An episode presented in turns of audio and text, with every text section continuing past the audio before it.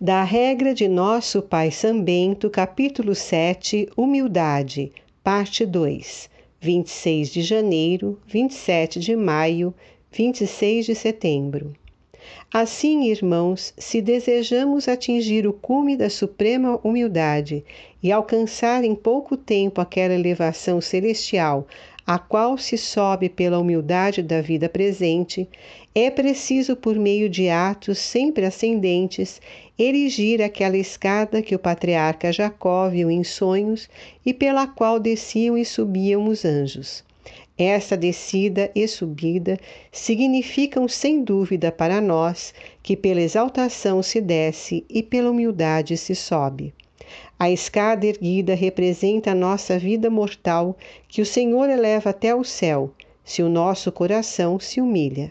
Os dois lados dessa escada para nós são o nosso corpo e a nossa alma.